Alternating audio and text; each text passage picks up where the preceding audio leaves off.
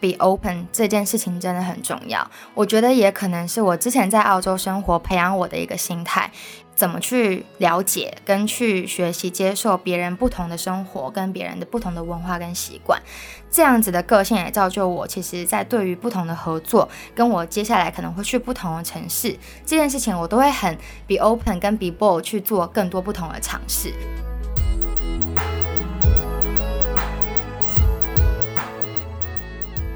旅行职涯，旅行未来。大家好，我是 Lydia，欢迎收听由 Urate 数位人才媒合平台与职涯实验室共同制作的 Podcast 节目《职涯旅行家》。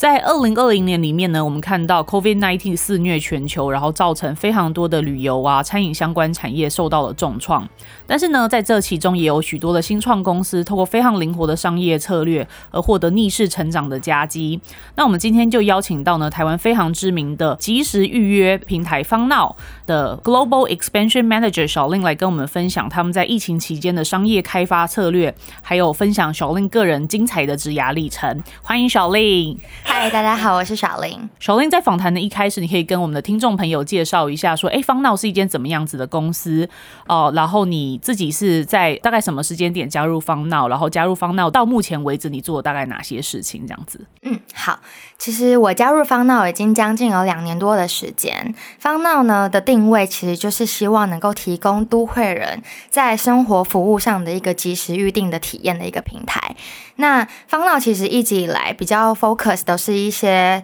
呃生活周遭的一些服务，例如说餐厅、住宿，甚至按摩、女生喜欢的美甲、美睫、美发，只要在生活上你可能会体验到的服务，方闹的平台上都会有。那当初加入方脑的时候，其实是方脑决定要出海的那一刻。那往东南亚的市场需要有一个团队一起去帮方脑落地东南亚市场。在那个时候，契机加入了方脑，跟另外三个很优秀的女生，我们组了一个 launcher team 前往东南亚，也就是我们的第一个东南亚据点马来西亚。那在马来西亚呢，我们其实就是尝试的把方脑这个 brand 在 localize。然后 hire local team，然后把零到一的过程用我们四个人的力量建立起来。那在马来西亚待了差不多一年的时候，我们也开始发现说，其实东南亚其他城市也有很多的潜力。我们也开始研究说，是否要往泰国、越南其他地方去走。那因为疫情的关系，所以马来西亚相对蛮危险的。所以我在二零二零年三月的时候回来了台湾。那回来台湾之后，就开始负责一些优化其他城市的一些营收跟。内部的一些作业，这样。OK，所以方闹，你们当初把这个 service 带到马来西亚当地的时候，主要是做语言方面的 localization 吗？还是你们在使用界面上面有做一些针对当地市场的调整？其实我们做了非常多的调整，因为其实马来西亚虽然是一个相对也有华人，但他们其实文化性是一个非常重的地方。那除了华人，又有马来人，然后又有印度人。从平台界面上来看的话，其实我们也为因应当地的一些语言，我们还真的做了语言的升级改版。我们把系统语言增加了马来语这一块，然后在因为我们方闹的服务是需要您先在 App 上付款的，所以。这个就很有趣，就是因为在东南亚的人，他们相对把信用卡卡号绑在手机上这个动作，就觉得非常的可怕，他们就觉得这是一个诈骗。对，所以其实我们为了要因应他们的这个心态跟使用者行为，我们还甚至真的就是去找了呃比较有 credit 的一些 e wallet，例如说 Grab Pay，我们成为了台湾第一个跟 Grab Pay 串接的平台。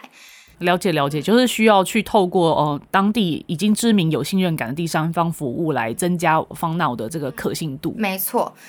甚至他们其实还是很习惯用转账的方式做各个生活的消费，我们也串了转账功能，嗯，都是为了能够提升他们的消费意愿。了解了解，所以你在当地做业务拓展的时候，你是讲中文呢，还是讲英文呢？呃，主要是英文为主，但很多华人的商家，其实，在马来西亚真的是一个多语言的国家，尤其它也会分不同的城市，不同的华人会说不同的语言。那在吉隆坡这个城市，大部分的华人都是讲广东话的哦。对，那当初其实靠我们四个台湾女生落地到那边，我们其实在不熟悉广东话的情况下，我们只能说英文。那只能说英文，其实在对一些国际品牌、连锁品牌的时候还可以，但是如果你真的很需要变 localize，去找一些 local 的餐厅、按摩店，你就真的很需要 local 的同事去帮你做打开第一道对话的窗口。对，那你的英文很好是不是？嗯，我的英文其实算不错，因为我其实高中毕业之后我就去澳洲念书，对我在澳洲的雪梨念大学，主修国际关系跟媒体传播。然后毕业之后就开始进入这个所谓的新创或网络的领域吗？其实没有诶，我的第一份工作其实是蛮梦想中的工作，就是你还没有被任何现实生活中打击，你会想要做的事情。我第一份工作是婚礼策划师，在澳洲吗？在澳洲。OK，嗯，因为在澳洲其实就是一个好山好水好风景的地方，很多人其实不但是澳洲人，连华人都会特地到澳洲去结婚。OK，然后那一阵子其实，嗯，我一直以来都很。很喜欢经营自己的生活，就我觉得生活的美感跟仪式感是很重要的，也因此在婚礼策划师这一段工作，我学习到了很多如何去完成一个怎么讲，帮别人完成一个婚礼，你必须要做到的所有事情。然后不论是花啊、马车啊，甚至神父要会说中文、会说英文啊，各种东西。然后也因为这份工作，其实我间接训练了我全面性思考这一块，因为你也没有办法去忽视掉任何一个环节。婚礼策划其实需要很强的专案管理能力，对对，因为它太多细节，然后还有时辰。没错，然后那时候真的是凌晨四五点就必须要到现场确认花艺师到了没。车夫到了，哎，车夫好怪，司机到了没？了解了解。然后在那之后呢？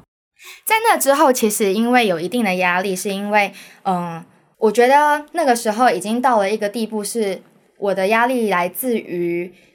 我觉得结婚是一个人生中一个很重要的过程。那那个过程，那个 moment 往往过了就是过了。那那时候可能还年轻，那毕竟好像也才二十一、二十二岁，我就觉得哇，每个人的人生重要 moment 都在我的身上，那个压力是自己给自己的。然后渐渐的开始有一些身体上的反应，就是可能失眠啊，或是什么的。我就觉得说，可能这梦想中的工作还不是这么的。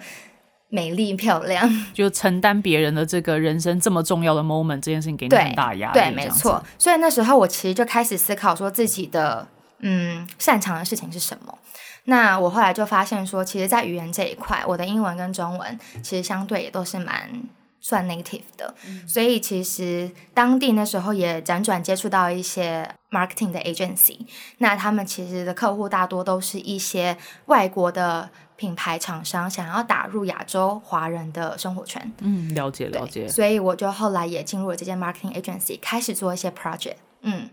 然后也间接的开始去累积到说如何帮一个品牌打入不同样的一个生活圈，然后开始着手 marketing 还有 partnership 这些不同领域的事情。呃，在那之后，其实。包含在澳洲念书的时间跟工作的时间，陆陆续续待了六六到七年的时间。那也因为是一个人独自前往的，所以后来有因为家庭在呼唤，爸爸妈妈觉得女儿离开家里太久，需要回台湾。有那时候加入方闹了吗？呃，没有，那个时候其实我觉得从国外回来的人大多都会有一个迷思，会觉得说自己是国外回来，好啦，可能只有我啦，好吧，不是大多数人，就是我，我就会觉得说我过去栽培自己，或者是可能家里的就帮忙下，然后让我在国外生活有这些体验，我回台湾我就是要进入一个可能比较好的薪资的工作，甚至是外商，然后相对会不会也跟我爸妈间接的。证明说你的女儿在国外没有混吃等死，没有不认真，对，所以那时候其实回台湾一个礼拜之后，我就很快的找到一间新加坡外商，OK，对，然后公司地点又是台北一零一，整体的 package 都是在我那个年纪水准下还不错的，就是这样子进去了这间啊外商公司工作。那后来待了将近快要两年的时间，我就觉得不对劲，这个不对劲的感觉是。因为这个公司是一个广告公司，那我其实就是在帮这个外商在台湾卖广告。对，那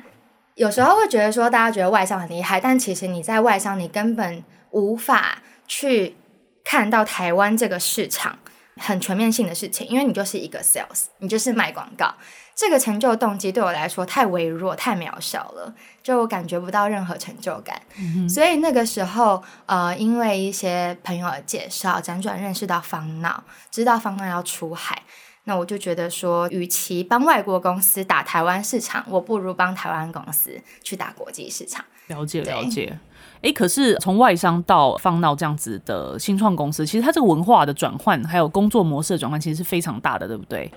完全就是不一样，对，不论是环境还是内部沟通的语言跟行事方式都非常不一样，甚至其实从资源这一块来看，你就会感到明显的落差，嗯，对。但是其实我觉得这些都是可以克服的事情，这也不是我最主要在意的事情，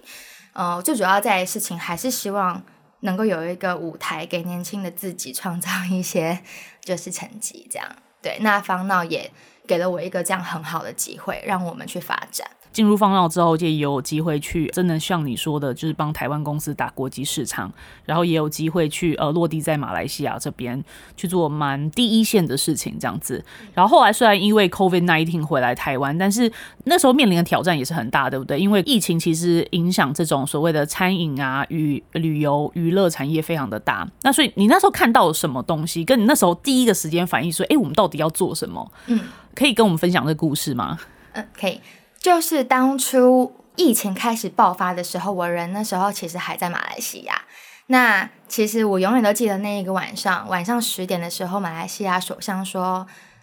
现在情况不对了，我们明天开始要封城。”嗯哼，那每个人就吓半死了。封城这件事情在台湾还是无法体会得到的。他们的封城是。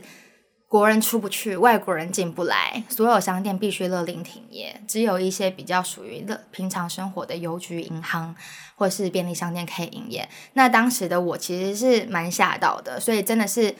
连夜狂奔，在隔天搭长荣的飞机，马上回台湾，真的是反应时间不超过十二个小时。因为爸妈都吓死了，听到马来西亚封城，哎，女儿还在马来西亚这样子，连老板都吓死了。所以其实那时候真的是连夜狂奔回来。那回来之后，当然就还是会挂心马来西亚市场，那台湾市场也是。所以其实那个时候，我觉得最有明显的感觉是你不确定疫情会持续多久。嗯，那个时候你对这个的概念还不是很深。那我们能够做的事情，其实就是想要成为我们使用者的第一道防线。所以那个时候，我们第一步其实就是开始。配合政府的一些卫生防疫政策，然后落实到我们各个不同的餐厅、按摩店、旅宿做卫生清洁、消毒宣导，并让这些店的方案在方闹上能够清楚的让我们使用者知道，说你在我们平台上预约到的商家是安全的。那除此之外，我们其实还逆向操作，增加了许多行销的预算，因为我们知道这些商家现在其实是需要我们的。很多的商家其实他们在平常的维运是要靠月现金流，他们一旦营运被暂停或者是迟缓，他们很容易就可能会面临到必须歇业的这个危机。那我们其实为了要让这些商家能够继续提供服务，我们其实真的是站在他们的角度，一起帮他们做更多的宣传。那这也是为什么一直到现在。不管是台湾还是海外，我们的 SOP，我们为商家做的事情，就是真的是很明显的帮助我们在业绩上有反应，对，有明显的业绩增长。了解了解。那在疫情之中，你们有去开发什么你们过往没有的业务线吗？或者是有没有新的 sector 的服务出现在方脑的平台上面？嗯，有。但其实与其是开发新的产业链，其实我们在。相同的，不论是餐酒、按摩店还是旅宿，我们合作的商家数明显提升了非常多。但其实这个真的是，嗯，也不能说拜疫情所赐，但是因为疫情的关系，商家了解线上化的重要性，他们开始思考说，其实你们是来帮助我们的。而不是像以前，他们可能看到我们的心态就会觉得，哇，你们是要来跟我们这分润啊，赚我们的钱的。现在，尤其是像 Uber 或是 Food Panda 或者是东南亚的 Grab Food，因为 delivery 的需求倍增，这些商家对线上平台的开放性是更 open、更开阔了。也因此，我们现在再去接触商家的时候，他们更乐观、更愿意跟我们去谈合作，而且他们也开始知道说，其实我们的客户的一些轮廓资料是很重要的。然后整个预约体验的优化也是很重要。所以其实我们在二零二零二零二一的商家成长数是之前的很多倍，这样。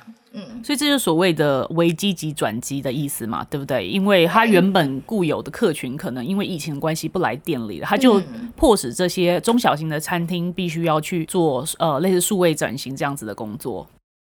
对，就是他们开始更 open 的接受这样子的线上化的合作。那其实大家会好奇说，为什么方闹在就是疫情期间业绩反而增长，而没有就是受到太大影响？那在台湾的部分，其实我们很幸运，我们并没有受到疫情冲击特别多，所以台湾人还是渐渐的，嗯，往南部跑啊，或者是往离岛跑去旅游。那我们为了就是要吸引这些人流继续留在台北做消费。那我们其实开始做了很多造节的活动。那我们其实就在上个月三月份的时候，我们合作了将近一百多间的火锅店哦，火锅节非常的有名。没错，做了火锅节。那其实，在这一块，我们也结合了各个不同 partner 的一些资源。那我们也希望说，这个活动我们可以持续下去，不论是餐厅，还是接下来我们可能针对按摩，我们也会呃劳动节，我们也做了一个按摩节，对，或者是之后的米其林月，我们其实都一直很花行销上的一些资源在。让整个台湾的产业更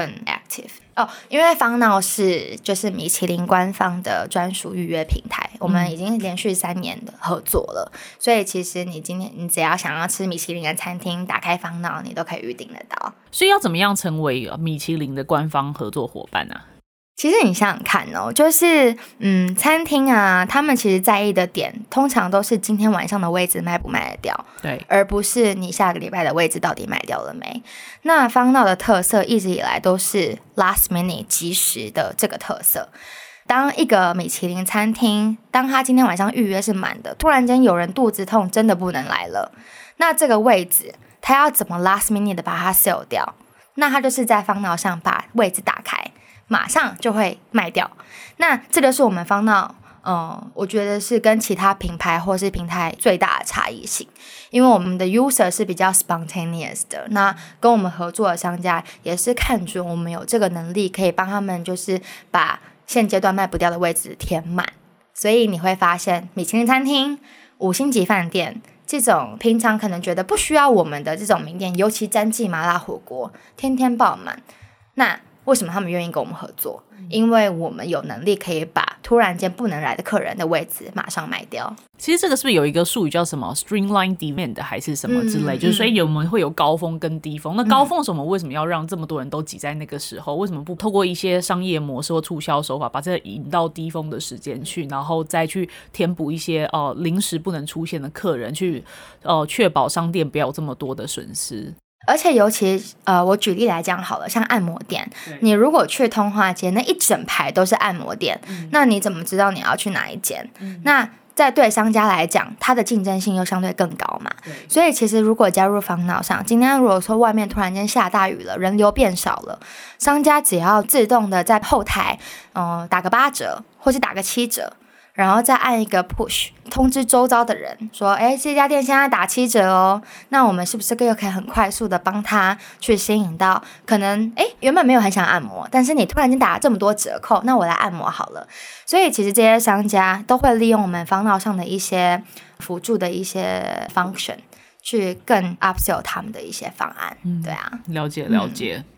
它它是一个就是协助店家去做推广的平台啦，对，应该这样讲，嗯。根据你的观察，因为其实我觉得想要加入呃像放到这样子的新创公司，尤其是担任这种哎生活服务类型的平台或电商平台的业务的年轻人，其实是非常多的。你自己觉得说，尤其是你哎，你刚刚讲到说，一开始是从事婚礼策划师的工作，哎，后来慢慢的做行销，然后经历过外商，然后现在在新创公司做这比较偏业务职的工作，你觉得需要什么样子的特质，可以在这条路上走得特别的长远？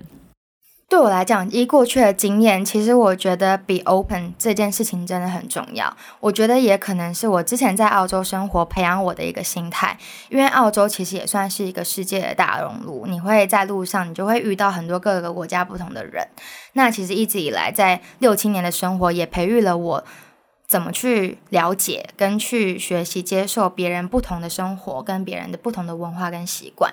这样子的个性也造就我。其实，在对于不同的合作，跟我接下来可能会去不同的城市这件事情，我都会很 be open 跟 be bold 去做更多不同的尝试。那我也是觉得，像那时候我们一起去的 team 的其他三个女生，她们也是完全拥有这样子的特质。我觉得其实很多事情呢，热情呢，可以让你开始做这件事情。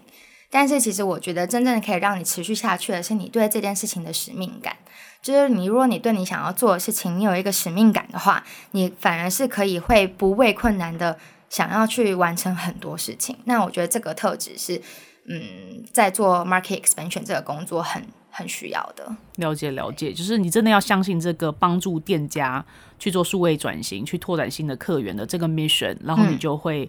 不畏艰难的走得很远，这样子。对，又或者是帮方闹在不同的文化城市落地起来的这个从零到一的过程，对，这个也是让我觉得非常有挑战性的事情。了解了解。所以小令，你刚刚跟我们提到说你的 title 叫做 Global Expansion Manager，然后这个其实我们在新创圈其实也很少听到这样子的职位。它主要的业务范畴有哪些？或者是你可以帮助我们这些听众朋友们了解你，例如说你一整天大概是怎么过的这样子。Global Expansion Manager 主要的话就是帮方到这个品牌落地其他城市嘛。那当初出海到马来西亚的时候，我们的生活就是我们四个女生坐在桌子上坐下来开始分工。那开始这个分工呢，并不是说，哎，你做这些很 routine 的事情啊，然后你干嘛你干嘛，而是你就是 partnership 负责人，你就是要做 P N L，你就是 B D，你就是 marketing，是一个很大面向的分工。那这个大面向下去，其实有很多不同的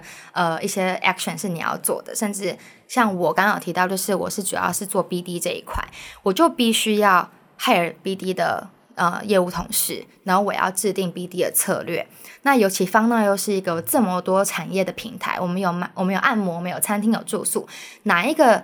product 是我们可以在马来西亚落地成为的第一个 hero product？在做决策上，在害人上，然后这些都是我们每天必须要绞尽脑汁，然后四个人一直在脑力激荡，必须要去。呃，解决的事情，而且尤其四个女生的强项都不一样，然后又是四个不同的脑，所以当初我们在激荡的时候，你不但要去说服别人相信自己的论点，跟相信自己的决定，你同时要去尝试理解他们的想法跟不同的思维。所以那时候其实那个过程，我真的是觉得蛮刺激的啦，因为大家都想要证明自己，大家都想要就是把自己过往的一些经验跟自己能力体现出来，但同时你要怎么去做收。放跟收，然后同时也可以开阔的心去接受别人的一些意见。那这个这个过程当中，我觉得是一个还蛮难得的一个体验。然后也到现在，其实我们成功的就是攻下马来西亚这个市场。然后回头看，也会觉得这个过程真的不是一般工作可以经历到的。对。就其实就是说，其实你要在掌握这个大的 picture 是什么。然后，其实我刚刚听到一个关键点，就是说你在这个大 picture 下面，你要把它 break down 成更小的、可以被消化的小的 chunks，然后再根据哎，我现在需要去做这些事情，然后再去制定哦相对应的 action item，应该是这样子，对不对？对，没错。而且其实有时候像我们身在海外啊，我们离总部又特别的远，那那个沟通成本上其实相对会比较高。那其实老板给了我们这么大的一个的舞台去做这些事情，相对其实我也很感激我们的 founders，都是一群非常信任我们的老板们。他们不太会告诉你说你就是要做一或做二，他们就会告诉你说方向就是在那边，那你要怎么到那边，你们自己去决定。对，在这个工作上，我真的是尝试了很多不一样条的路跟方法，然后在这个经验这个过程真的是很刺激，而且中间其实我们也经历了不少的失败。像我们当初落地的时候，我们就觉得说，啊，你一个礼拜按摩可能不需要一次，但一天至少要吃三餐吧。所以我们就觉得说，那我们在马来西亚，我们就先攻餐厅吧。对，那当时我们四个人就拍桌定案，说我们要开始做餐厅，先把这一块顾好。后来发现一两个月过去，完全没有起色，然后 user 也不多。那渐渐我们就在检讨为什么。讨论问题的时候，就会发现，原来大家的思考逻辑跟我们都是一样的。所以，其实，在这个市场上，关于餐厅预定的 player 相对已经很多了。其实我们光看这些所谓的科技新闻，应该就会知道说，东南亚其实是在这个叫什么 O to O 产业嘛的竞争是非常非常可怕的。例如说，有国际级的 Grab 或什么这样子的业者在竞争这一块，所以我觉得这其实真的需要很大的勇气，就是你面对哥吉拉级的竞争对手，然后人家可能也有更有在地化的优势。要如何去打这件事情？我觉得非常的勇敢。所以当初呢，我们真的是我还记得是那个晚上，我们也就是坐下来开始反省，说我们到底哪里做错了。后来我们就发现说，也许我们不应该要直接跟他们这样竞争，尤其是在新创相对资源也比较减少的状况下，我们这样打下去，我们一定会死。所以我们就觉得说，还不如开出一条我们自己的路。于是呢，我们就开始思考说。按摩这件事情，虽然说它的频次相对并没有像餐厅这么的高，但是它的单价会比餐厅高，而且马来西亚这个市场没有人在做按摩预定这件事情，我们就开始做研究，为什么没有人在做？对，然后为什么明明很多按摩店，大家去东南亚，例如说泰国啊、马来西亚，一定都会要按摩的啊，那为什么没有这样子的平台存在呢？我们就开始放胆决定尝试说好，我们就不要 focus FMB 了，我们就先从按摩业开始。对，然后那个时候真的是很神奇，因为我又是 BD，所以我是第一条战线，会先遇到各个不同按摩店的商家。我那时候真的就是带着 local team，然后一间一间去跑，我真的是误入很多黑店。就是我那后来练就了一身功夫，真的是我站在门口，我就可以评断这间店是做黑的还是正常按摩店。就是太多各种 hidden language，对，慢慢摸索。我觉得你胆子也真的是很肥耶，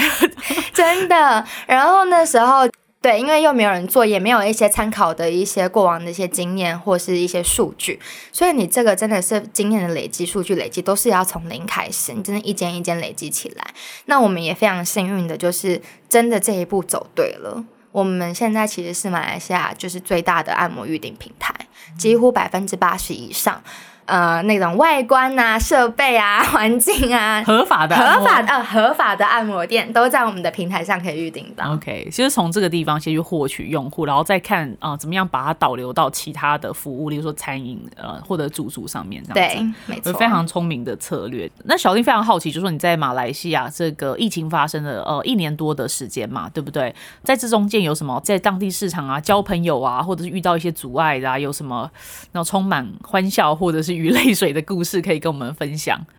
有，其实就是嗯，马来西亚我当初去其实蛮惊讶的一点是，他们的假期特别特别的多，就是他们的国定假日。因为他们有三个种族嘛，大概二三月时候华人过年，然后你就觉得啊，过年完了要开始认真工作了。诶，怎么马来人要过年了？然后大家就会开始进入又是过年的一个气氛，然后只要是放假，大家就会很 relax 嘛，然后就会不太想要处理一些公事。然后大概又经过一个斋戒月，那斋戒月是一整个月的时间，基本上同事是完全没有体力在工作的。然后你找人可能也找不太到，然后他也不太回你讯息，因为他就会说哦，我刚刚在祈祷。我没有办法回你讯息，那你也不能骂他，因为这就是他的信仰。然后你当你觉得马来人的过年已经过了，又要开始认真工作了，印度人的过年又来了，就是你会觉得怎么一年要过三次年呐？大家好像都很 chill，然后都不是很想要工作的感觉。然后再来更神奇的是，通常国际都会有一些体育赛事嘛，就是足球啊、羽球啊各种球，他们很特别哦，他们只要国家队的人赢球了。隔天就全国放假，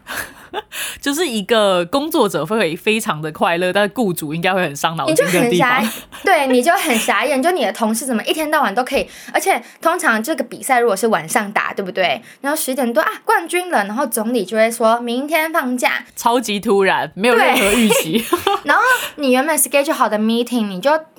就自然都取消了，耶，就大家都觉得这很习以为常，但我们就会觉得，哈，你们也太懒散了吧？为什么人家赢球你可以放假，很不合理呀？所以一开始 其实这件事情我们都花了很长一段，当然说你会很开心啦，就说啊好，又赚到一个假，但久了你就会觉得这样好像不太行。对，这个我觉得还蛮值得分享的。但会不会因为假期多，所以又增加像方脑这种吃喝玩乐 A P P 的应用场景这样子？对，其实后来我们就发现，大家放假对我们来说，哎，打开资料，GMV 提高了，这对我们来说好像也是蛮好的一件事情，就是大家消费场景跟时间变多了。呃了解了解。还有什么有趣的故事吗？当地遇到什么事情，你真的很想要哭着跑回台湾吗？有啊，就是其实老实说，我从来没有做过 HR，但是因为这份工作，让我开始必须要不只是管理人，也要 fire 人。嗯，对，因为你不胜任就必须离开团队嘛。那我的个性又是属于一种比较心软的个性，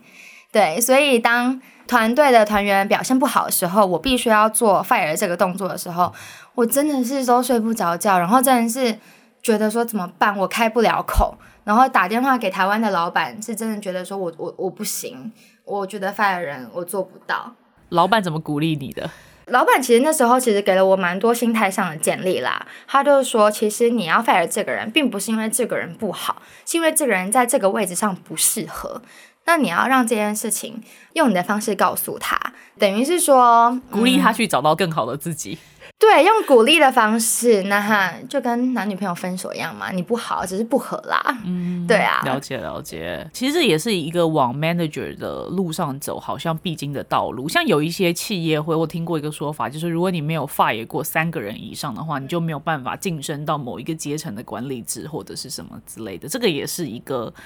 就是所谓 human resource 的 management 的蛮重要。嗯，很艰难，然后会让人想哭，但是需要去面对的课题，对，没错。所以，那你们现在在东南亚，哎，插旗马来西亚已经开始有一些初步的成绩，然后接下来你们会想要往哪一个地方去前进呢？其实我们接下来想要在年底的时候可以前往曼谷或者是新加坡。那会选择这两个地方，主要是因为呃，方闹一直以来的定位就是希望是可以做亚洲生活娱乐的预约平台。那在曼谷跟新加坡这两个地方，相对娱乐性是比较高的，那大家的 spending power 也是相对比较高。所以其实，在跨足这两个城市，对我们来说是非常优先考虑的地方。那再来这两个城市，其实 digitalized 的商家。思维也比较鲜明一点，对，不会再有像呃马来西亚这种不太敢用信用卡啊，或者是还是要转账啊的这种呃消费者行为。对，了解，就是数位化程度更高的城市，但是会不会竞争对手也更加的凶猛？竞争对手一定会有，但其实我觉得，相对东南亚其他城市，你说印尼或越南这一种，这种打补贴战的地方就不太适合我们。OK，因为我们也不是一个有富爸爸的公司，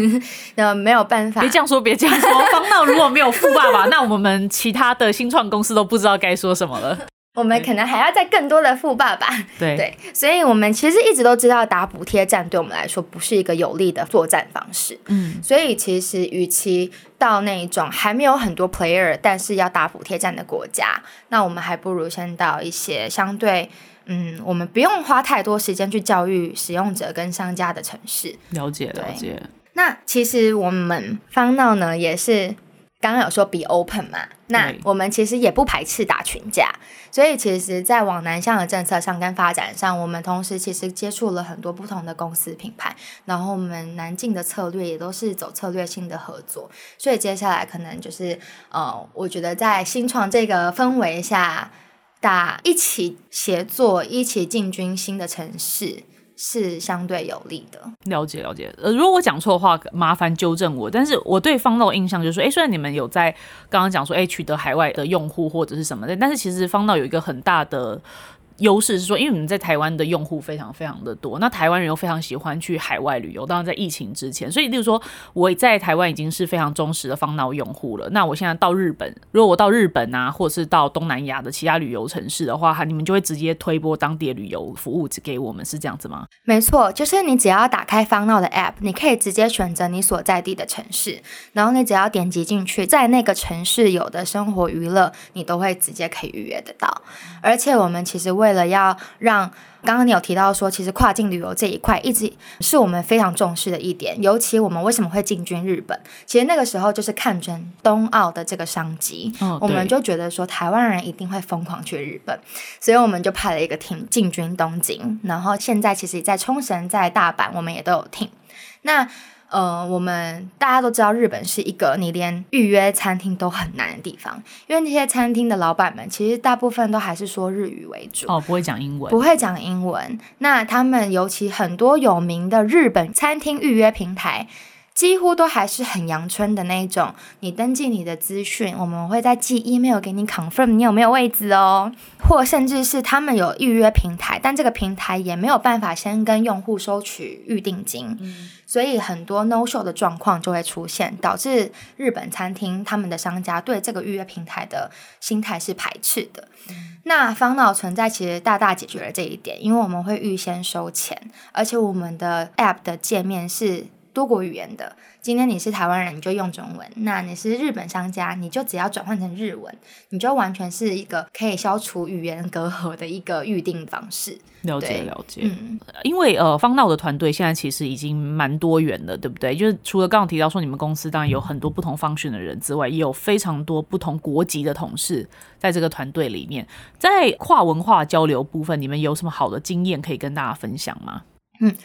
跨文化交流这一块的话，其实我们公司呢，因为现在有四个国家、十一个城市，我们为了要让各个城市的同事们彼此对方闹的认同感是高的，对同事之间的熟悉度是高的，我们每双周都会办类似有点像是 all hands meeting 的这一种交流的时间，那让台湾的同事也知道说各个海外现在的情况。虽然说最近的报告永远都是。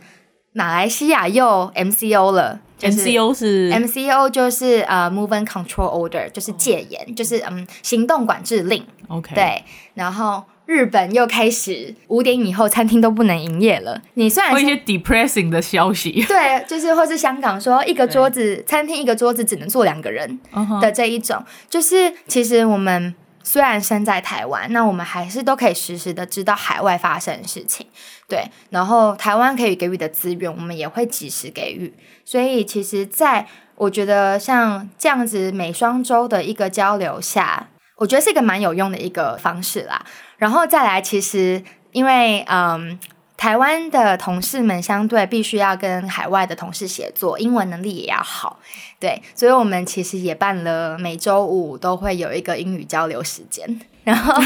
就是即使你再忙，然后你还是要播出一个小时，我们大家就呃坐在一个会议室，然后用英文只限英文聊天讲话，为了要让大家更踊跃参与，其实每周都会邀请就是其他业界不同厉害的 talent。来公司分享一些他们的一些经验，用英文分享用英文，就是讲者觉得压力好大哦。对，就讲者通常我们都还是会比较先找一些可能本身就是有呃国外留学背景或者很 native 的的的台湾人来分享。但我觉得主要是看我们台湾的同事一直很努力的想要交流的这一块，就是还蛮感动的，因为大家都体认到语言的重要性。了解了解，那我这边就要帮听众朋友们非常好奇的问一下，因为感觉。方岛就是一个充满吃喝玩乐的平台嘛，对不对？那作为方岛的团队成员，你们有没有什么这种诶特殊的别人没办法获得的员工福利？有，我们其实每个月每个员工都会有两千五百块的享乐金。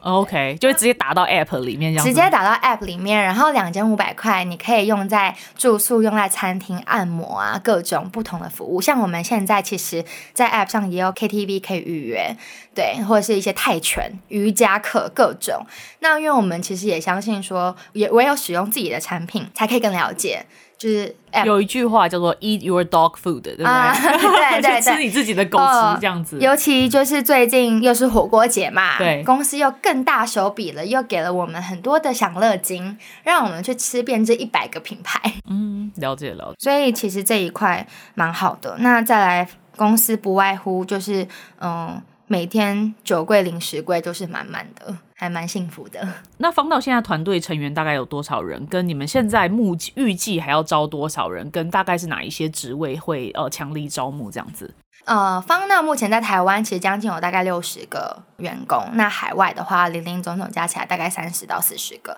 台湾目前这一部分呢，我们是希望说可以欢迎更多厉害的工程师可以加入我们。对，因为我们其实，在疫情这段期间，优化产品这一块对我们来说也是非常重要的。嗯，那我们很开放，就是不论你是 iOS 还是 Web 还是 Android 的工程师，对，都可以加入我们。那在业务团队的话，也欢迎来投履历，因为其实现在这个疫情大家都出不去，就是我们养精蓄锐最好的时间。嗯那我们就是趁着这波时间，再加速我们的商家的 acquisition。当一切 tourist rebound 之后，我们就已经是 ready 好的。OK，所以在要呃应征方闹之前，在可能心态上面啊，或者是就是技能方面，需要做什么准备吗？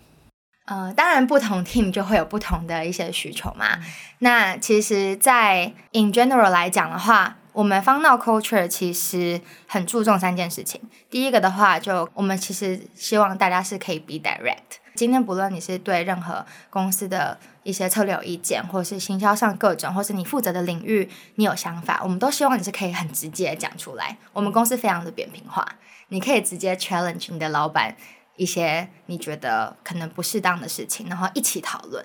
那第二个的话就是 be proactive，就是积极处理事情的态度，是我们非常重视的。就是不是等事情发生了你才说哦，那我来解决，而是你可以很积极的去寻找问题，然后比别人早一步更早去解决这些可能会发生的事情。那最后的话就是 be a team player，因为我们还是相信团体运作、团体合作是胜过个人的力量的。那如果可以在你过往的一些经历上可以看出这三个特质的话，那我们就是会非常欢迎你加入我们。那今天非常谢谢啊小林跟我们分享这么多，哎，就是在方道这个吃喝玩乐预约平台里面工作的点点滴滴，然后还有 Global Expansion Manager 到底在做什么事情。然后我们宇瑞和平台最近也在推一个跨国工作的职缺专区，所以如果你是像小令一样啊，你曾经有海外的经验，或者是你对你自己的外语能力还蛮有自信的，然后你觉得可以帮助呃台湾的新创公司走向国际市场的话，也非常欢迎你上宇瑞和平台来看看这样子的工作机会。好，今天非常谢谢呃小令的。分享可以赶快使用方脑，然后体验我们的服务。那我们这一周的呃职涯旅行家就录到这边，然后我们下集再见，拜。如果你喜欢这个节目，请你在常用的播放器上面关注我们，新节目上传后就会立刻通知您哦。也欢迎到 Apple Podcast 与节目介绍里的表单给我们建议以及回馈。谢谢你收听职涯旅行家，我们下周再见，拜拜。